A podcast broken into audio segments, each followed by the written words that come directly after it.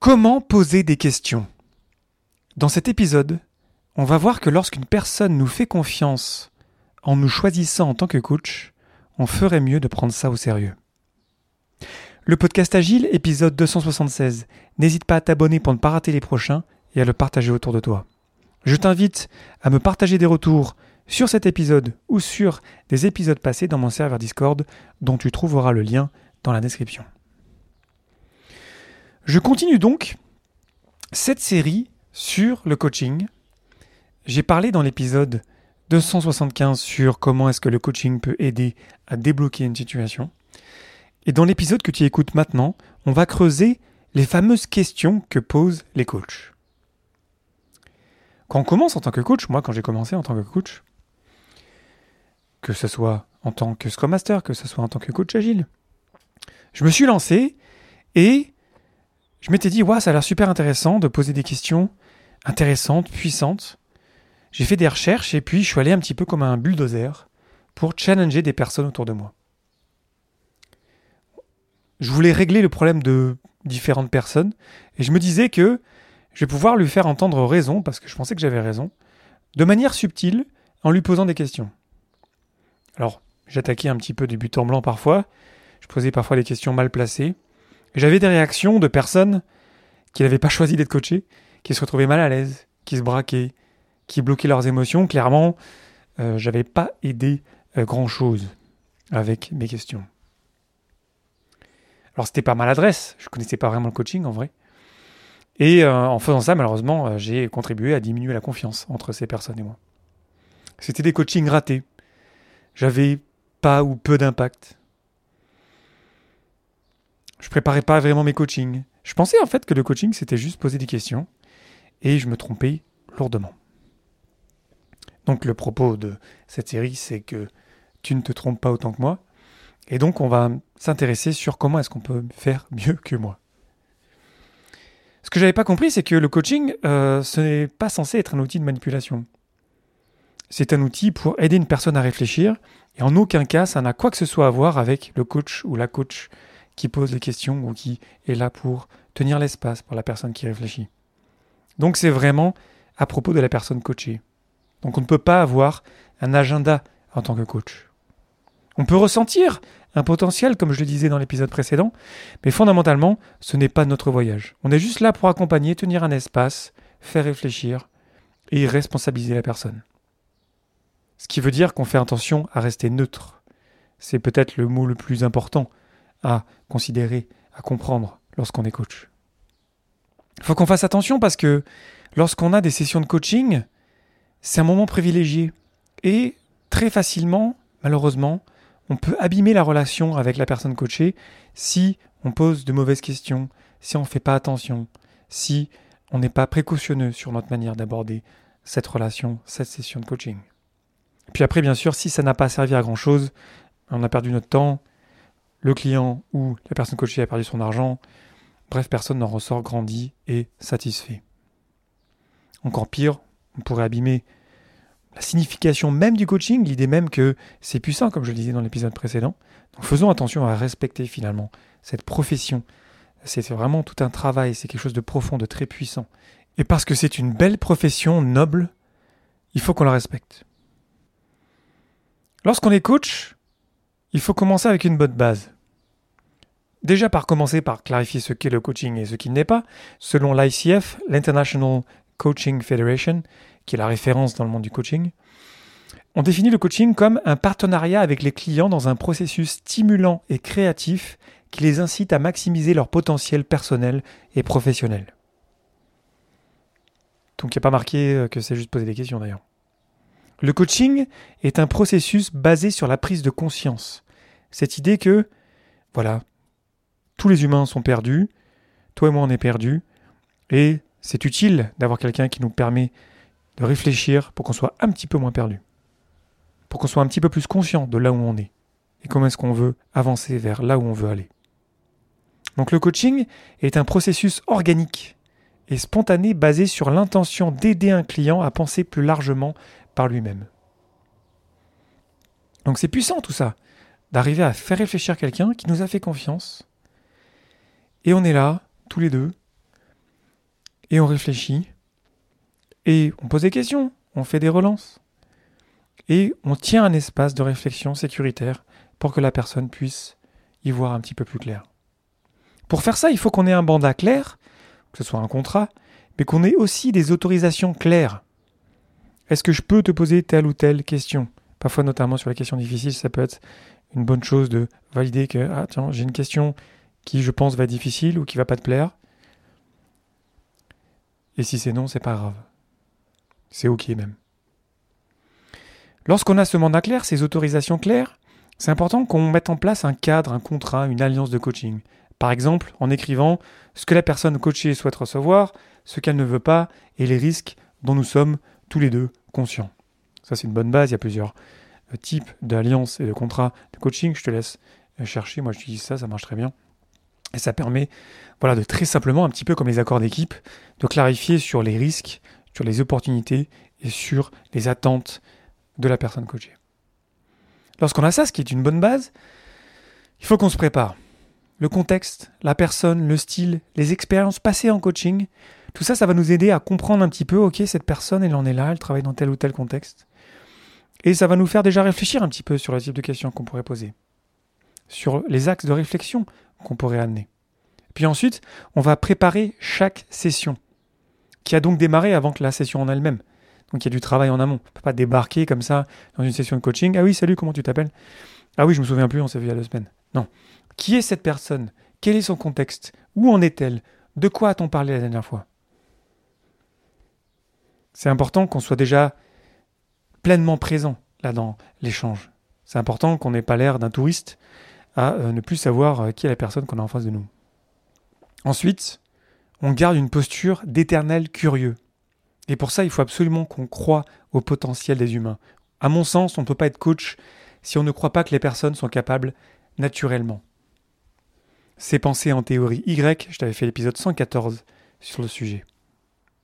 On reste neutre et on maintient un espace de réflexion personnelle sécuritaire.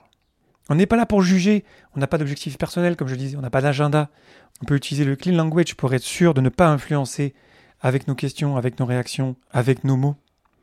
Notre objectif, c'est d'aider la personne à y voir un petit peu plus clair, pour que la personne la clarifie d'elle-même. Et pour ça, il faut qu'on ait une présence totale, entière. Et ça prend l'énergie, ça demande une concentration maximale, pour une observation complète, pas juste ce qui est dit, aussi ce qui n'est pas dit, et les mouvements du visage et du corps, et le rythme, et les yeux. Lorsqu'on sort d'une session de coaching, on a besoin d'une pause après. Ensuite, quand on est conscient de tout ça, de notre présence, de notre concentration, on y va petit à petit. Donc on va pas attaquer bille en tête, comme je disais, avec mes questions compliquées euh, d'entrée. On va commencer petit à petit, on va s'échauffer un petit peu. Peut-être que la personne apporte un sujet. On commence par des questions faciles, on peut peut-être même utiliser des questions fermées pour ça, oui, non, pour un petit peu orienter au début, un petit peu comme un, un héros qui se retrouve devant plein de portes à ouvrir. Ok, quelle porte tu veux ouvrir aujourd'hui? Bah celle-là, ok, vas-y. On va explorer derrière cette porte. Et ensuite, c'est donc un processus exploratoire, qui aura nécessairement des hauts et des bas. Parfois, la personne n'est juste pas prête à répondre à une question, et c'est ok. C'est important qu'on garde le momentum pour garder les modèles mentaux en tête. Et ensuite, on explore petit à petit avec des questions, avec des relances, avec juste un ou deux mots. On peut faire des relances, un petit peu comme en journalisme, lorsque la personne n'a pas vraiment répondu à la question. Mais peut-être qu'elle n'y a pas répondu parce qu'elle n'a pas envie d'y répondre. Et peut-être que c'est OK. Mais peut-être qu'il faudrait quand même qu'elle y réponde. Mais peut-être qu'elle aimerait en fait y répondre. On peut inviter la personne coachée à changer de perspective, penser dans le futur, penser en hypothèse, et si c'était possible, de changer de point de vue, de contempler ce qui est, de penser obstacles, de penser qui peut nous aider, de penser qu'est-ce qu'on a déjà pour réaliser ce qu'on veut faire, quelles sont nos ressources à disposition. Donc là, il y a plein d'angles différents qu'on pourrait euh, choisir. Je ne vais pas te donner une liste de questions à poser en coaching parce que tu l'as bien compris, chaque situation de coaching est unique. Donc c'est à toi de construire tes propres listes de questions. Ce qui est d'ailleurs mon prochain euh, type, ma prochaine astuce il faut qu'on écrive des questions à l'avance. Des suites de questions pour être sûr de ne pas se retrouver à sec pendant la session. Parce que garder le momentum, c'est très important pour arriver à laisser réfléchir la personne. Donc ce que je fais, c'est que je prépare des listes de questions dépendamment du contexte des personnes. À la fin, au bout d'un moment, au bout de plusieurs années, des questions, j'en ai des centaines et des centaines. Et très souvent, je me rends compte qu'avec d'autres amis coachs, on est des collectionneurs de questions. Et chacun trouve son style là-dedans. Chacun a son angle, a son expérience, a son vécu. Donc c'est pour ça qu'il n'y a pas de liste unique de euh, questions magiques, même de questions uniques magiques qui permettraient de régler tous les problèmes de chacun. L'idée c'est de préparer ça et ensuite d'être très concentré pour arriver à pouvoir relancer de la bonne manière pour inviter la personne à avancer un petit peu plus dans sa réflexion. Attention aux questions en pourquoi qui sont trop dures. La clé c'est de transformer les questions en pourquoi en quoi. Par exemple, une question un petit peu offensive et trop dure, ce serait pourquoi tu as fait ça?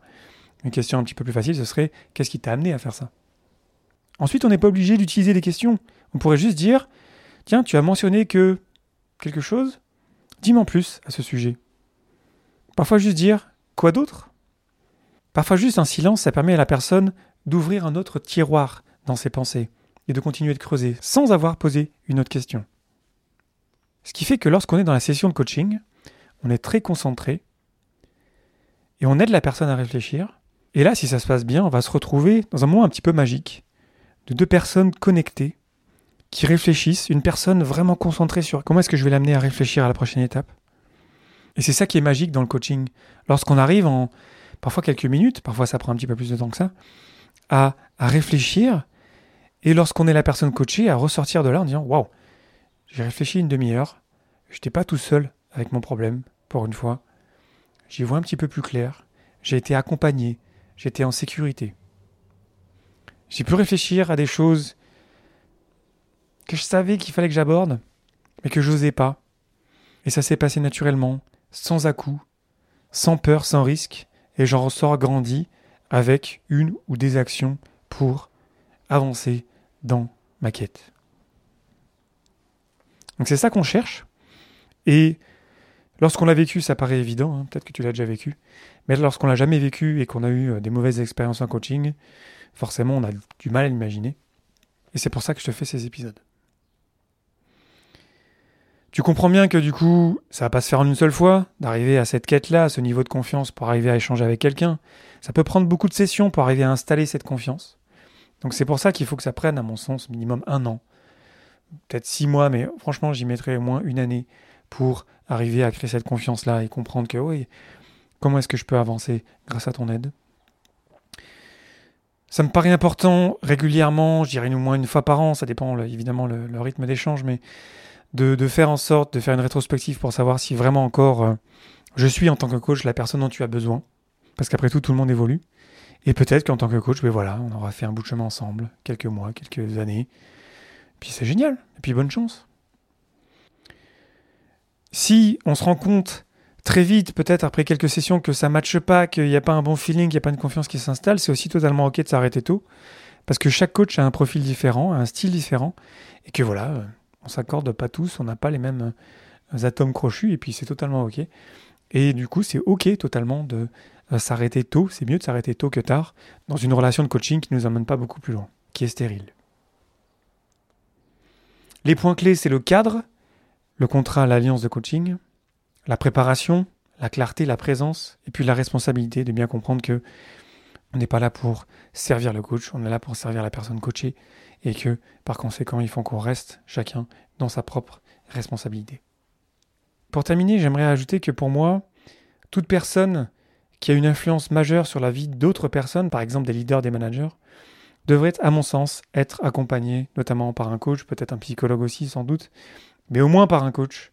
Parce que si on n'est pas conscient de ce qu'on fait en tant que manager, en tant que leader, ça me paraît extrêmement dangereux de rester tout seul avec ses problèmes, avec ses challenges. Donc moi, c'est une question clé que je pose en entretien pour sentir si la personne en face de moi, mon futur manager, a compris que lui ou elle aussi doit continuer à progresser et à être accompagné. Des questions que je pourrais poser qui seraient pas très bonnes, ce serait est-ce que tu te fais accompagner? Ce serait un petit peu trop frontal. Qui t'accompagne? Ce serait un petit peu trop direct. Comment est-ce que tu continues de progresser? C'est une question un petit peu étrange. Et enfin, peut-être encore une meilleure question. Qu'as-tu mis en place pour continuer de progresser, notamment dans ton rôle de manager leader? Là, tu vois, à travers ces quatre questions, une question fermée, une question trop directe, on arrive à quelque chose qui, peut-être que tu auras une meilleure question d'ailleurs, qui permet à la personne de réfléchir sans se sentir euh, acculé, sans se sentir bloqué, sans se sentir piégé, et qui lui permet de réfléchir. Là, bien sûr, dans ce cadre-là, c'est que là, je n'agis pas en tant que coach, tu l'as bien compris, lorsque je suis en entretien. L'idée, c'était juste que pour moi, lorsqu'on est responsable en partie de personnes, on ne peut pas rester tout seul avec ces challenges et l'accompagnement, de toute forme que ce soit, me paraît indispensable. Je t'invite à partager tes questions ou tes pratiques en coaching, parce que là, j'ai vraiment juste commencé un, petit peu à y toucher. On peut bien plus en profondeur. Il y a plein de bouquins sur le sujet. Je te mettrai quelques liens euh, dans euh, les sources de l'épisode. Et donc, je t'invite à partager tes trucs et astuces de coach directement dans mon serveur Discord. Je suis sûr que tu as plein de bonnes questions, des questions super intéressantes, des angles de vue, des changements de point de vue qui seraient super intéressants à partager. C'est souvent d'ailleurs euh, de très beaux échanges entre coachs lorsqu'on va coécrire des questions pour nos clients. Ça, c'est une pratique vraiment que je recommande aussi, de ne pas être tout seul en tant que coach, de s'entourer d'autres coachs. Parfois, on a la chance dans nos entreprises d'être déjà entouré, mais si ce n'est pas le cas, de trouver un réseau autour de soi et de peut-être coécrire ces questions-là. Ça permet vraiment d'enrichir les choses et d'arriver encore à de meilleures questions, de meilleures relances, de meilleures perspectives pour pouvoir aider nos clients à mieux réfléchir sur leur situation. Si cet épisode t'a été utile, je t'invite aussi à me laisser plein d'étoiles dans ton application de podcast préférée. C'est très important pour moi pour continuer à faire grandir le podcast. Je suis toujours ouvert, bien sûr, au retour, donc n'hésite jamais aussi à me partager comment est-ce que je pourrais améliorer les épisodes que je produis. Je te remercie infiniment pour ton attention et tes réactions. C'était Léo Daven pour le podcast Agile et je te souhaite une belle journée et une belle soirée.